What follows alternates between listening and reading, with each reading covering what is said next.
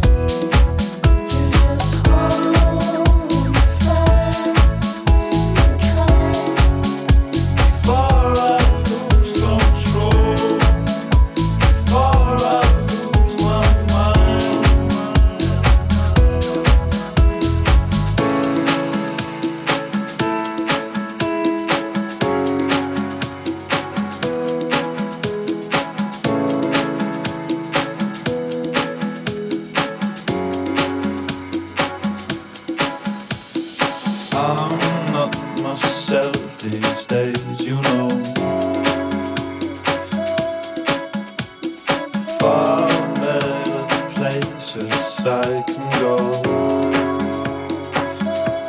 Yeah, nothing's permanent, nothing is there to last. How much do I keep from you when our time has passed? Now just.